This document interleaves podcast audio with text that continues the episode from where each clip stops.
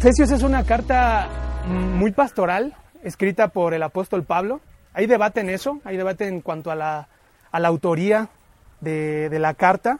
La tradición menciona que, sí, en efecto, fue Pablo quien la escribió, ¿no? No vamos a entrar en detalle con eso. Eh, son estudios todavía que, que, siguen en la actualidad, ¿no? Ah, Efesios expresa muy bien, plasma lo que, lo que tiene que ser la iglesia hoy. Muchas veces las, las, personas preguntan, es que no sé qué es ser iglesia o cómo hacer iglesia. Bueno, no echamos un, un vistazo a lo que ya Dios nos reveló a través de, de, la carta, ¿no? Por eso les quiero preguntar hoy, cuando escuchan la palabra iglesia, ¿qué les viene a la mente?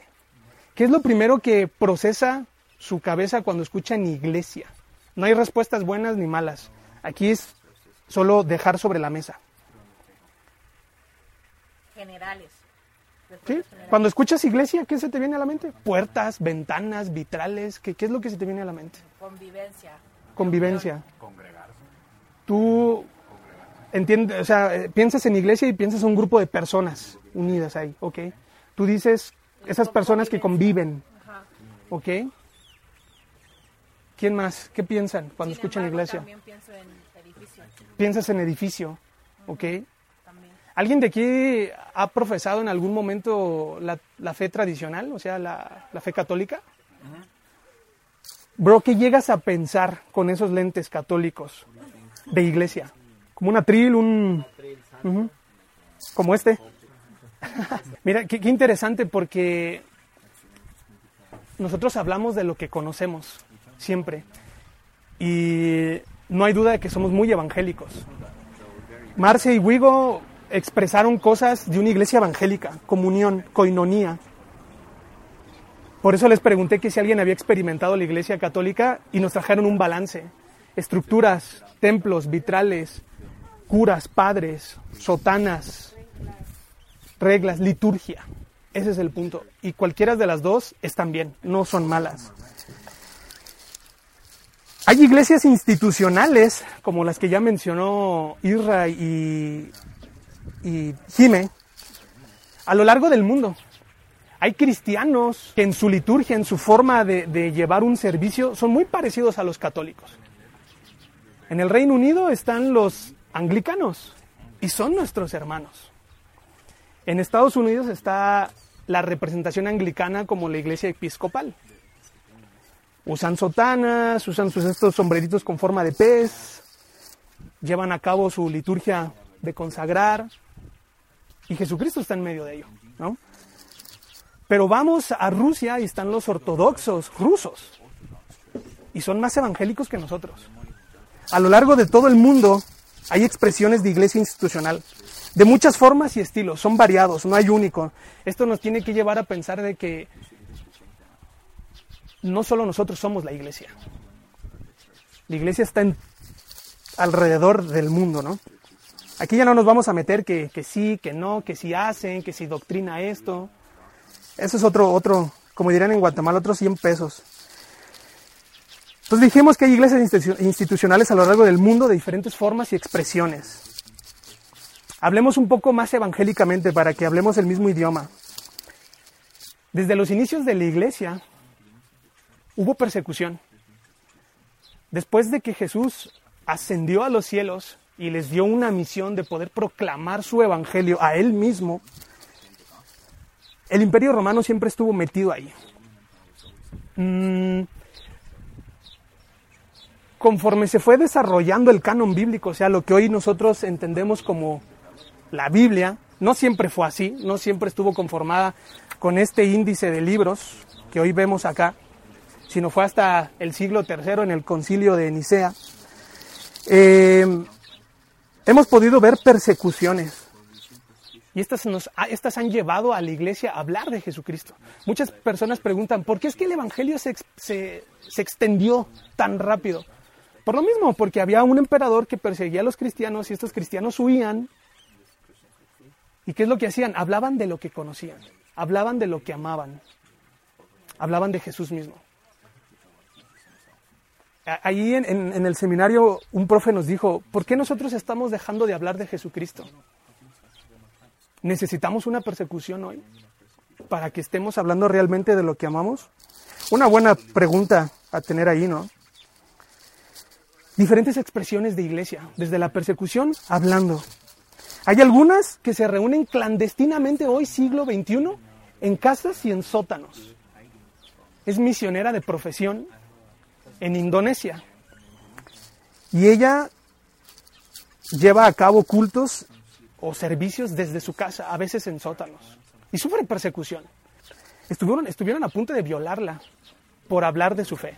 Dos veces en Indonesia, siglo XXI. ¡Wow! Pero ahí está la iglesia. Otras expresiones de iglesia se reúnen en lugares abiertos como nosotros. ¿Sabes? No somos los únicos. Otras iglesias, como parte, tal vez iglesias locales, uh, se reúnen a grande escala en locales magníficos. En, en, Guatemala hay dos, al menos de las que yo recuerdo, dos de las mega iglesias a nivel mundial. Una se llama Casa de Dios y es pastoreada por Cash Luna. Y en un servicio se pueden congregar 11 mil personas. Y tienen tres al día. Estamos hablando de 33 mil personas. Tienen un parqueo, un estacionamiento inmenso. Está la nave principal y tiene dos Igle Kits. Tienen un sistema increíble. En el otro lado de la ciudad, de extremo a extremo, está la Mega Frater. Y ellos tienen capacidad para 9000 personas. Y tienen también como dos o tres servicios. Hablamos de iglesias en persecución, sótanos, casas, iglesias en lugares abiertos y hasta en expresiones de mega iglesia, ¿no? Aquí en México es diferente el concepto de mega iglesia. Tal vez una mega iglesia aquí serían mil personas, dos mil, tres mil y por ahí, ¿no? Hay otras expresiones de iglesia que desde la comodidad de su casa ven por una pantalla llamada televisión. Y tenemos ahí el canal enlace. Otras personas deciden aún eh, globalizarse más y lo ven por internet. Tenemos, conocemos iglesias hermanas que transmiten sus servicios por Facebook. ¿no? La pregunta es, ¿están bien estas expresiones o formas de ser iglesia? ¿Están mal? ¿Cuál está bien? ¿La mía? ¿La de mi denominación? ¿La de mi familia? ¿La de mi casa? ¿O también el, el cuerpo de Cristo son ellos a través de internet? ¿Cómo llegamos aquí? Desde Jesús con sus once hasta iglesias en persecución, hasta la institución de la iglesia cristiana en Roma a través del emperador Constantino, hasta lo que somos hoy. ¿Cómo llegamos ahí? ¿Qué pasó en ese lapso? Los edificios varían, pero la iglesia no está limitada en cuatro paredes. Su iglesia es más. Es lo que podemos decir. Las expresiones son diferentes, pero la iglesia de Jesucristo es más. Y aquí es donde entramos al punto de, de la iglesia en Éfeso. Y esto les va a servir como un, una introducción. En mi segundo año en el seminario ahí en Guatemala, en el 2016, eh, el seminario te impulsa mucho a hacer misiones, sea dentro de Guatemala o fuera de Guatemala. Y tuve, eh, tuve sí digo, la, la bendición de poder estar en Cuba. Éramos un grupo de ocho personas y estuvimos capacitándonos alrededor de unos ocho meses antes del viaje para poder entender la iglesia en Cuba.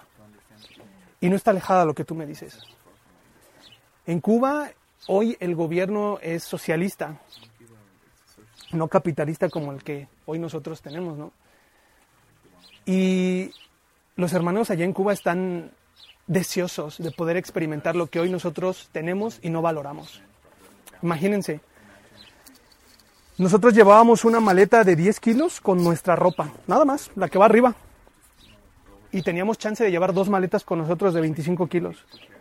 ¿Qué creen que iban en las maletas de 25 kilos cuando nuestras cosas ya iban arriba?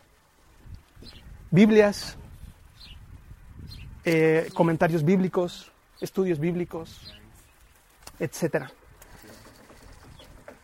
Fuimos uh, tal vez un poco inocentes o ignorantes, porque llevábamos dos maletonas, tres maletotas, ocho personas, Y en migración nos pararon. ¿Qué llevas? Ropa para mis amigos. Bueno, voy a checar. Y nos quitaron tal vez como unas cuatro maletas de puras Biblias. ¿Y qué creen que hicieron con las Biblias? Las quemaron o las tiraron. Las convirtieron en papel higiénico. No. Tú puedes decir, o sea, ¿cómo? Es que tampoco llevábamos 25 mil Biblias, ¿no? Llevamos alrededor tal vez como de 10 Biblias por maleta.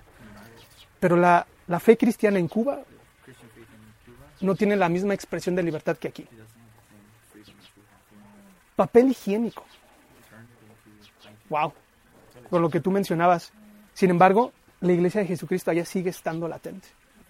Fíjate, qué, qué- qué importante lo que dices, Jiménez. Hay una intención primaria para acercarme a Dios. Y de cierta manera lo utilizamos como un escapulario. Ubican que es un escapulario, ¿no? Como los niñitos tienen un, como un collarcito café que trae unos simbolitos. O un, o un santo. o un santo, ajá. Y decimos, no es que con esto estoy protegido. Bueno, me acerco a Dios porque quiero que restaure mi matrimonio, porque quiero que me libre del alcohol, porque quiero que... Y tal vez puede ser genuinas las formas, ¿no? ¿Quién puede definir cuál es, quién es genuina o quién no es en su acercamiento? Ese es Dios, ¿no? Pero has mencionado algo muy importante. Sigue siendo iglesia el asunto, ¿no? De lo que tú mencionaste. Así que entremos a Efesios. Pregunta, ¿quién escribió Efesios? La carta a los Efesios. Pablo. Ya lo había mencionado. Bien, estás al pendiente. Pablo. Ah, dentro de las iglesias que Pablo estableció, fundó, la de Éfeso era una de las más importantes, de las más prominentes. No por nada, en el libro de Apocalipsis capítulo 2, el autor de Apocalipsis, a través de revelación de Dios, hace un reproche a la iglesia de Éfeso y les dice, no pierdas de vista tu primer amor. Éfeso era importante, ¿no? Pero también tenía sus desafíos. No era todo miel sobre hojuelas. Había gente que también se, se ponía ruda, se ponía interesante, ¿no? Geográficamente, Éfeso pertenece a Turquía hoy. ¿Qué nivel? Marcia ya va un paso más adelante. Éfeso era una ciudad portuaria, como hoy pudiese ser el puerto de Veracruz, como el puerto de no sé dónde. Era una ciudad portuaria estratégica que competía en importancia con Alejandría en Egipto y competía, y competía con Antioquía de Siria. Se encontraba al borde occidental de Asia Menor, lo que hoy es Turquía. ¿Sabes? O sea que era una de las colitas de, de lo que hoy es Turquía, ¿no? Ah, era el puerto más importante del mar Egeo. O sea que no estamos hablando de una ciudad rascuacha. Estamos hablando de una ciudad importante de ese entonces.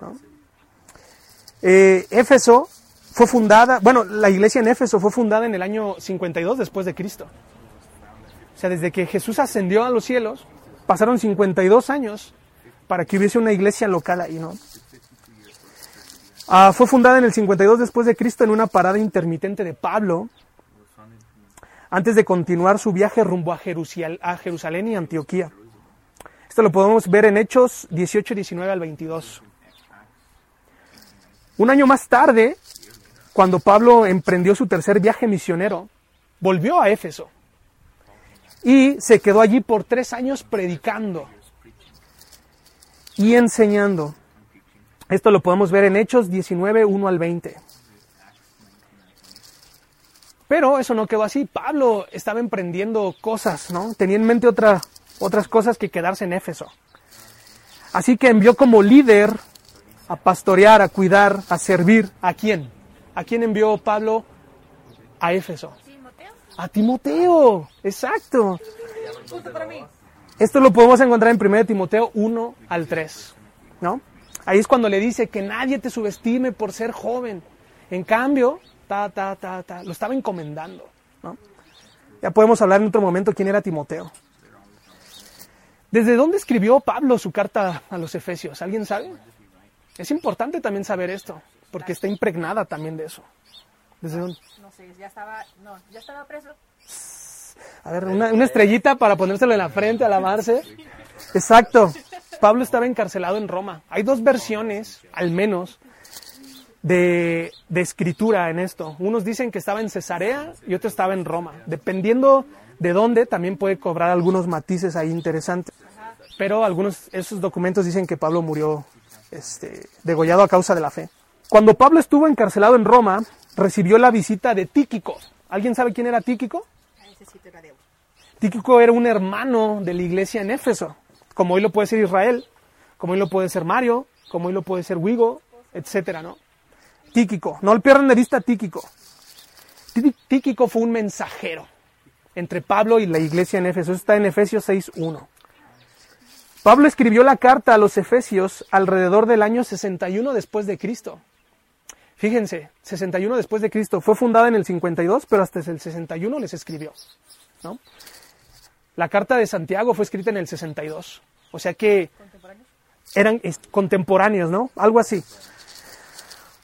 Entonces la escribió alrededor del 61 y le envió con Tíquico. Fíjate, Tíquico se movió desde Éfeso hasta Roma diciéndole, bro, está pasando este tipo de cosas. Quisieses escribirle, pero sí se pensaba que fuera circular la carta, ¿no? Efesios es una de, de cuatro cartas denominadas como las cartas de la prisión. ¿Alguien sabe cuáles fueron esas cuatro? Bueno, esas sí cuatro, pero ya mencionamos una de las cartas de la prisión. Exacto, Filipenses. Timoteo no. Eh, no, O sea, ti- ¿cómo se llama? ¿Se llama? mira, tenemos eh, Ef- Efesios, Filipenses, Gálatas no, No existe Timoteo, ¿verdad? Está-. Colosenses y Filemón. ¿Por qué de la prisión? Se responde por sí sola la boom de su teología, ¿no? Eso piensan algunos escritores. A diferencia de otras cartas, Pablo no escribió con la intención de con- contrarrestar herejías o de enfrentar algún problema específico. ¿Se acuerdan los Gálatas, como mencionó Israel? Había una cuestión de que querían eh, judaizar a personas que querían creer en la fe judeocristiana. No, pues tienes que ser judío y las prácticas también. Y Pablo entra con todo. Tenía que corregir, ¿sabes? A diferencia de ese tipo de cartas, a los efesios no hay esos matices de herejías o de corregir cuestiones, sino al revés. Fue escrita para generar aliento. Cuando ustedes escuchan aliento, ánimo, ¿qué se les viene a la mente? Consuelo. Esperanza, consuelo, ¿qué más? Ay, perdón, Jimé. Soplo de vida. como Imagínense que a ustedes les dan una buena noticia de aliento. ¿Cuál pudiese ser hoy una noticia de aliento para ustedes? que ya eliminó el COVID. Que el, el fin de la pandemia. ¿Ok?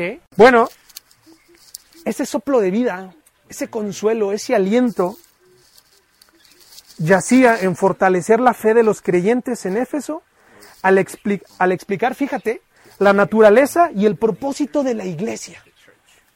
Es como si alguien, ¿recuerdan a, a- a Jeff y a Duke? Para muchos, su venida fue refrescante. Para muchos su venida fue, wow, lo necesitaba.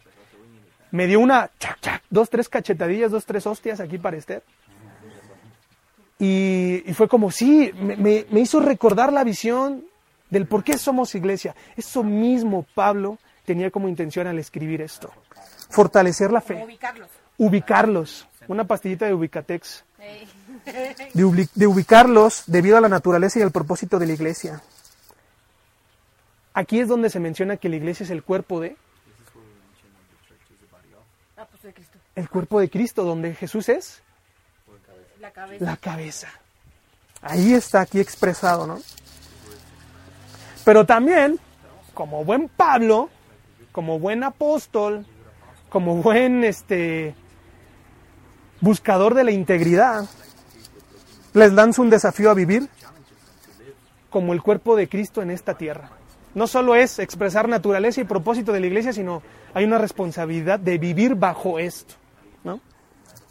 Ese es el buen Pablo. Pablo inicia la carta y aquí les voy a pedir que me apoyen con sus Biblias. Recuerden, esto es un resumen panorámico, ¿no? Tal vez por eso hay muchos datos, cosas que digas, oye, pero ya quiero una prédica, ¿no? Estamos haciendo un recuento panorámico, ¿no? Pablo inicia la carta con un panorama de la obra de Dios y se centra en la naturaleza de la iglesia a la luz del eterno propósito. Va a explicar qué es la iglesia a la luz del propósito de Dios. Algunos sistemas teológicos muy evangélicos que creen en dispensaciones, y ahí sabrán, dicen que la iglesia fue como eh, no fue la intención primaria de Dios, sino que se dio como resultado de que los judíos no siguieron a su maestro. Es como, ah, fue el plan B de Dios, como, ah, si no se da esto, pues que salga la iglesia. A la luz de lo que hoy Pablo nos va a mencionar, eso no es así. La iglesia estuvo pensada siempre desde el plan original de Dios. Dios está en misión a través de la iglesia y la iglesia se alinea a la misión de Dios. No es que haya una misión para la iglesia, no es que la iglesia tenga una misión. Hay una iglesia para la misión de Dios. Esta se alinea a los propósitos de Dios. ¿Hay deberes? ¿Hay tareas? Sí, que se cumplen. El discipulado está dentro de la misión de Dios. Pero no es la misión de la iglesia únicamente. Sería muy reduccionista, ¿no? ¿Qué nos está diciendo Pablo a través de los versículos 3 al 8 del capítulo 1? Dios nos mostró su gracia a través de quién? De a través de Jesucristo, no a través de Atanasio, no a través de mi pastor estrella de élite, a través de Jesucristo. A veces olvidamos esto y hacemos las cosas pensando que son para Él, pero Él no está. Lo que está soy yo y mi pequeño reino. Aquí voy a estar lanzando cositas que van a contrastar con lo que, el significado naturaleza de la iglesia. Para, solo para reflexionar, ¿eh? no estoy tirando pedradas.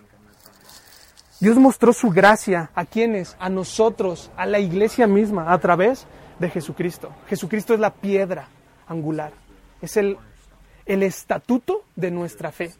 Si nuestra fe no está basada en Jesús, no hay fe. Habrá el querer seguir a algo. El objeto de nuestra fe es Jesús. Ahí sí hay cambio. Luego vamos a Efesios 1, 9 al 12, no lo vamos a leer, solo les voy a ir a dar, dando ahí flashazos. Pablo nos, nos dice, nos expresa que en Cristo fuimos hechos herederos para alabanza de su gloria. Por eso hay canciones, hay predicaciones, hay postulados que dicen que somos herederos con Cristo. Pero porque a Dios le plació que nosotros fuéramos herederos con Cristo. Pero no para que hoy estemos jactanciosos de decir, yo tengo vida eterna y tú no tienes. Yo voy a participar del reino de mi Padre y tú no. Yo soy mejor que tú. Para la alabanza de la gloria de su nombre.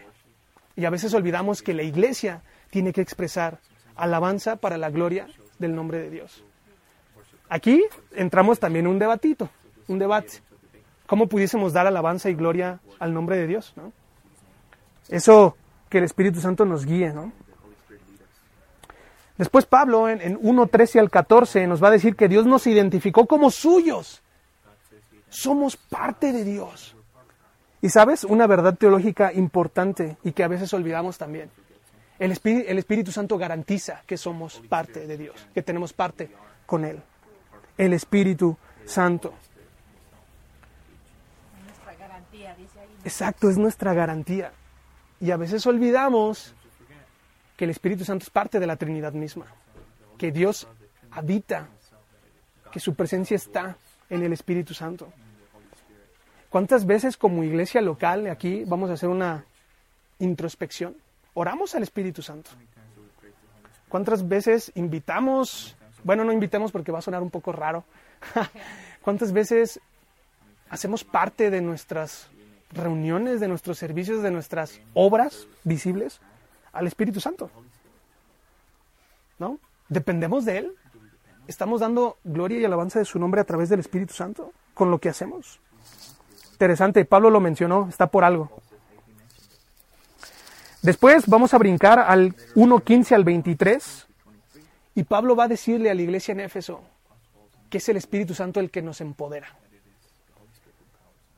nuestra razón de ser, iglesia, en esta tierra, yace en el poder del Espíritu Santo.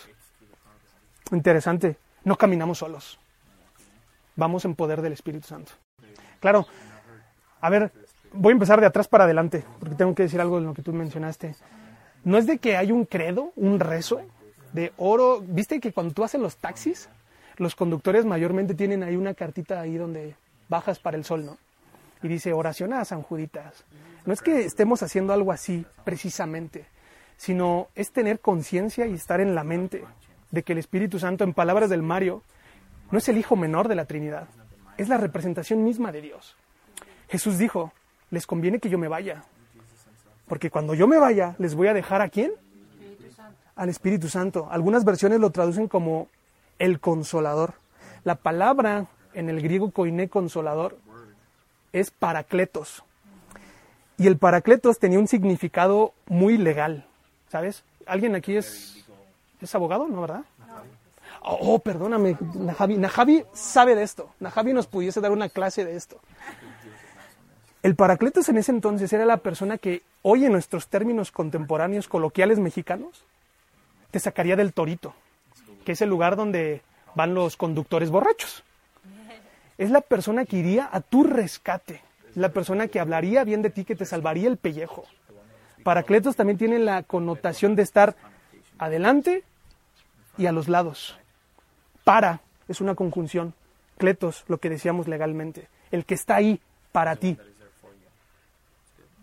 Entonces, no es de que oremos al Espíritu Santo tal vez como una fuerza extraña, algo que te va a vibrar. No, no es eso. Es la representación misma de Dios, que cuando Jesús ascendió te dijo, Él está ahí para sacarte del torito. Es tu salvapellejos. Perdón las expresiones tan burdas, ¿no? Es eso, bro. No, no, es, no es algo místico. Es solo tenerlo en la mente y saber que cuando Jesús estaba aquí y caminó con sus discípulos, dice, bro, sigo estando ahí, en representación misma del Espíritu Santo. Pero lo solemos ver como el hijo menor. O tal vez no, mm, no lo tenemos en nuestro radar. Solo nos, nos, nos quedamos con Dios Padre y con Dios Hijo. Pero ahí es lo que quería decir uno, esos dos. Tú trajiste un balance a la mesa. Es cómo puedo, valga la redundancia, balancear mi teología a través del Espíritu Santo.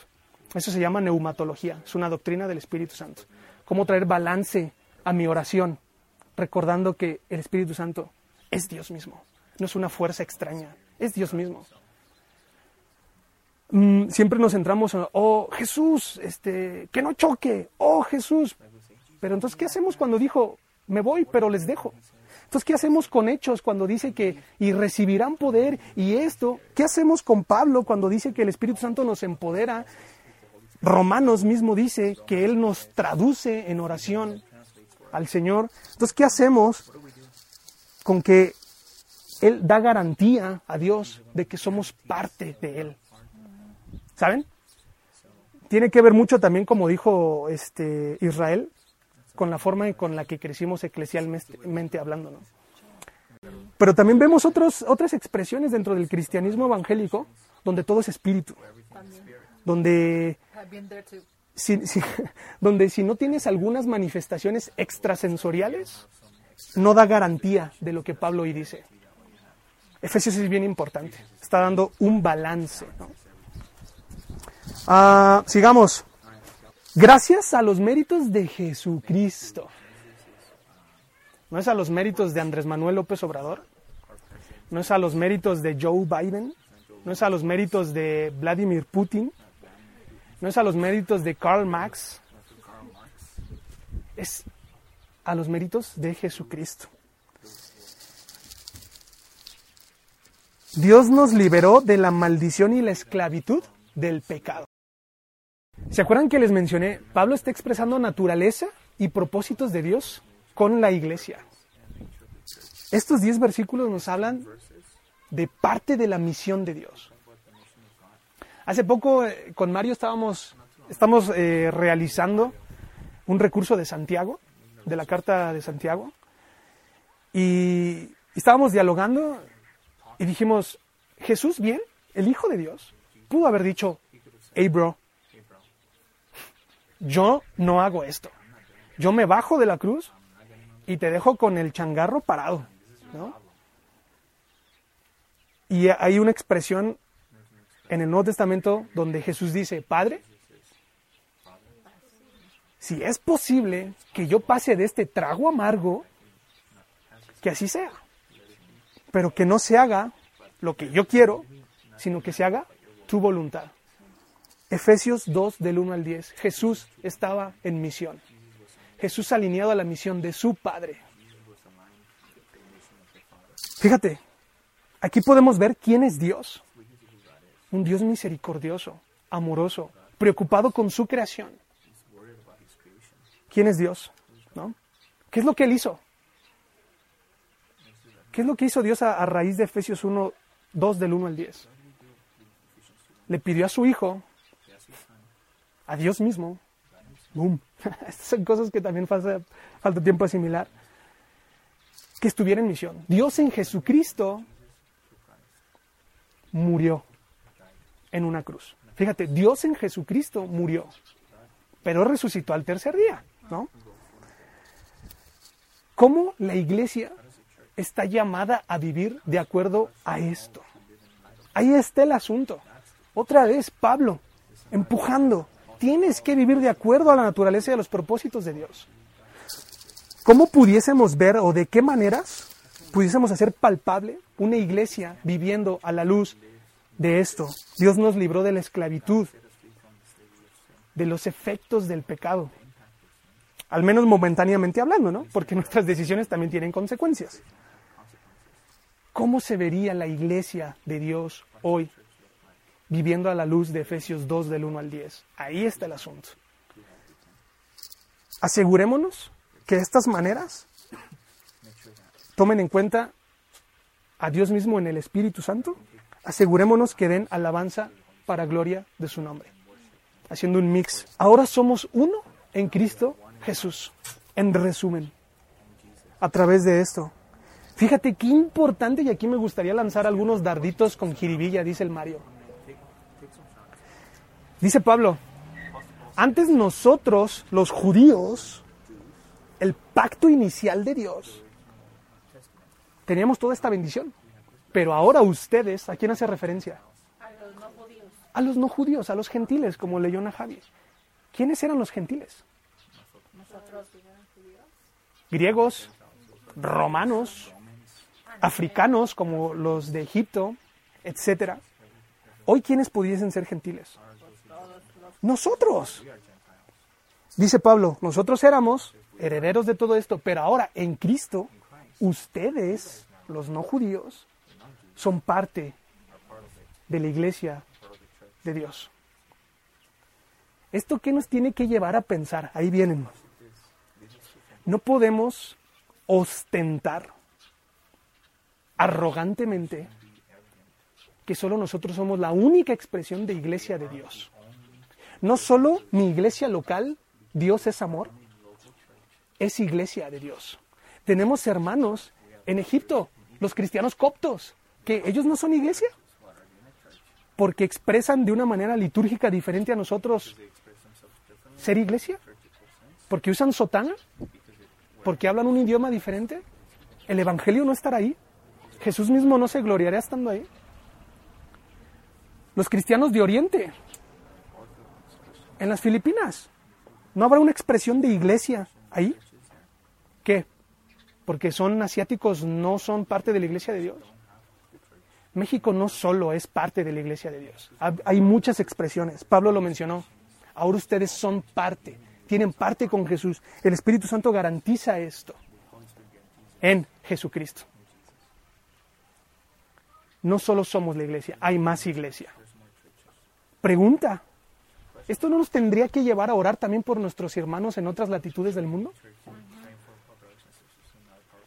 ¿Cuánto lo hemos hecho? ¿No? Orar por la iglesia perseguida. Y ¡pum! Orar por la iglesia perseguida. Gracias a Dios nosotros no, sufrimos una persecución tal vez ah, tan palpable como en otras latitudes, o no con ese mismo contraste de, de matarnos, ¿no? Pero sí hay otras formas de expresión de, de- persecución. Sacando al tema, ¿no? No para fanfarronear, pero cuando Isra y Najabi hicieron su viaje, ¿no? A finales de año. Allá también hay iglesia. Allá también hay hermanos que creen en Jesucristo. Es como, yo, yo le digo a Esther, me maravillo de del hecho de saber de aunque no nos conozcamos con personas en Alemania, en Jesucristo somos conocidos. Su sacrificio, el que se alineara a la misión de Dios, nos hace cercanos, porque Dios nos conoce en Jesús y el Espíritu Santo da garantía de ello. Hay iglesia también allá. Y una iglesia muy linda, muy rica en liturgia. No sé si pudieron o tuvieron chance de meterse a una iglesia luterana. Protestantes nada más, pero de 20 a 1. Claro, y pudiste ver sus estructuras magníficas, una iglesia cargada de teología a través de la liturgia, ¿no? Pablo habla acerca del plan secreto de Dios. Uy, un plan secreto. En donde gracias a Cristo puede un judío y un, jun- y un gentil gozar de la presencia de Dios con toda libertad y con toda confianza. Efesios 2 del 19 al capítulo 3 al 13. Judío y gentil pueden apacentar en la presencia de Dios. En el capítulo 3, 14 al 21 podemos ver cómo Pablo, ahí viene el desafío, Pablo desafía a los efesios a vivir acerca de Cristo y ora por su crecimiento espiritual.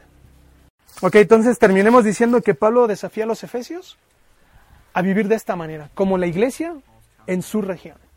Y ya hemos visto pequeñas cosas de cómo se debería vivir, cómo se, como dijo eh, Mario al principio. Recuerden que esto no es nuestra carne al asador. Recuerden que entre semanas seguimos siendo la iglesia. Efesios está bien conectada con esto. Él los anima, los desafía a ser la iglesia en donde están. ¿Cómo se vería ser la iglesia en un ambiente legal como en el que está Najavi? ¿De qué maneras pudiésemos ser la iglesia en un entorno químico en el que está Esther trabajando? ¿Cómo podemos ser la iglesia en un entorno en un call center, ¿no? A través de las relaciones que tienes o con las personas a las cuales tú vas a estar, con las cuales vas a estar interactuando, ¿no? Wigo, ¿cómo se debería ser la iglesia? No una institución, no una, sí en parte una liturgia, no solo eso, a través de los videos que tú haces, a las personas a las cuales tú les trabajas, a los chicos a los cuales tú les das clases. Efesios sería una buena Así que terminamos esta partición de Efesios